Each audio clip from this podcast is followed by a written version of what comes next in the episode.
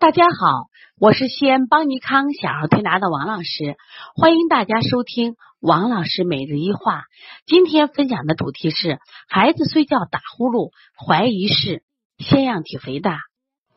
那么在我们临床中啊，经常接到这样的孩子，孩子晚上睡觉打呼噜，张嘴呼吸，甚至呢半夜被憋醒。既然有的家长认为孩子睡觉香，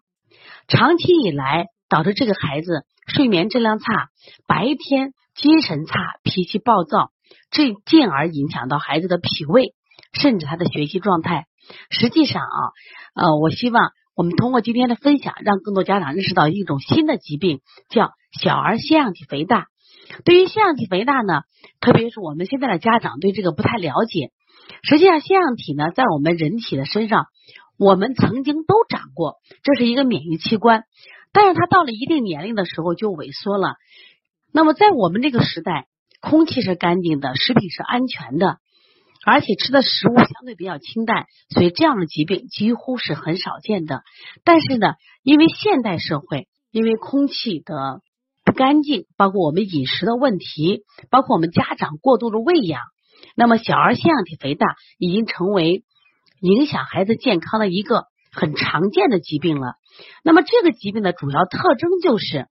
孩子睡觉打呼噜、张嘴呼吸，严重的话憋气导致脑缺氧，再严重的孩子，孩子会变成腺样体面肿，就类似猪八戒面孔，他的嘴巴老合不上，而且呢上颚是突出的。那这个疾病呢，我经常讲，它有几大危害呢？第一大危害是让孩子越变越丑的一个疾病。他面貌就会变成像猪八戒的面容。第二个呢，这个疾病呢会让孩子的智力下降。为什么智力下降呢？因为长期睡眠不好，睡觉打呼噜、憋气，甚至大脑缺氧，会让孩子的什么呀？智力逐渐的下降，上课的注意力不集中，变得多动、好动，甚至引引引发其他的疾病，像分泌性的中耳炎。很多孩子因为患了分泌性中耳炎，导致听力下降而不可逆转。这种损失是非常大的。那么，另外呢，这是一个让好孩子变成坏孩子的疾病，因为孩子长期睡眠不好，所以这类的孩子脾气都坏，脾气急，甚至摔东西。我们临床中接过一个小妍妍，妈妈说，每天晚上这个孩子被半夜就是被憋起来，把家里能砸的东西都砸了。我这个孩子反复生病，我搞不清什么原因了，还因为孩子生病，全家人都变得焦虑，家里也没有幸福感可言。所以说，小儿腺样体肥大呢，绝对不是个小病。那么，腺样体呢，实际上是我们人体的一个免疫器官。那么，腺样体长在这个我们的呃鼻咽顶部。那么，它如果增生以后呢，它会严重的阻碍呼吸通道，导致孩子呼吸的权利被剥夺。那么，对于这样的疾病是怎么爆发呢？我们现在也通过临床啊，也发现这一类疾病呢，跟吃多了肥甘厚腻的食物有很大关系，还有一种情况，几乎是百分之八九十患腺样体肥大的孩子，他们大大多有过敏体质的特质，比如这个孩子小时候有个湿疹或者鼻炎、鼻窦炎，那么今天我希望我这个分享能帮到很多的家长，让你来识别你的孩子有没有患腺样体肥大的可能性。就是这个小孩呢，在小时候如果是出生的方式呢，他是剖腹产。另外呢，他吃第一口奶的时候，就是吃的是奶粉。从小有湿疹，另外他有揉鼻子、揉眼睛、刺鼻啊、吸鼻等动作。当然，还有的孩子长期流黄鼻，前额会头晕。另外呢，如果还有耳朵什么呀，就是耳朵有水声，忽然觉得他的听力啊下降，他的说话声音变大，他开电视的声音偏大，这样的情况呢？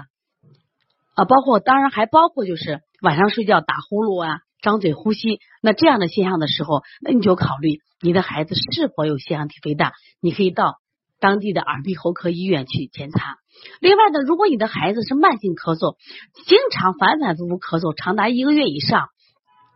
甚至每月都咳嗽，那么到医院呢，经过支气管炎、支气管肺炎这种抗生素治疗没有效果的话，你也可以到耳鼻喉科。你问大夫，你说给我检查一下，我的孩子是否患了鼻窦炎、腺样体肥大？说今天呢，因为我们生活环境的变化，那么小儿的疾病也在不断的发生。因此呢，我需要我们的家长一定要不断的学习，而且呢，希望提前学。只有我们提前储备了预防的育儿保健知识和技术，我们的孩子才会在我们家长的呵护下健康成长。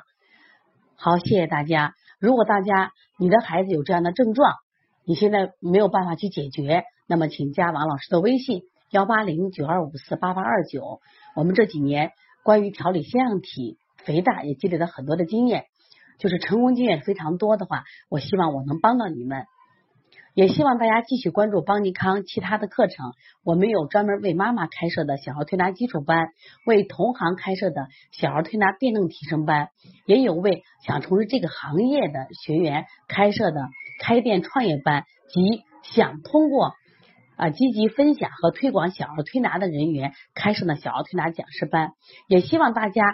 一起走进小儿推拿这个世界里头，把小儿推拿的神奇传播到我们各个家庭，让我们的孩子少生病，让我们的孩子快乐健康成长。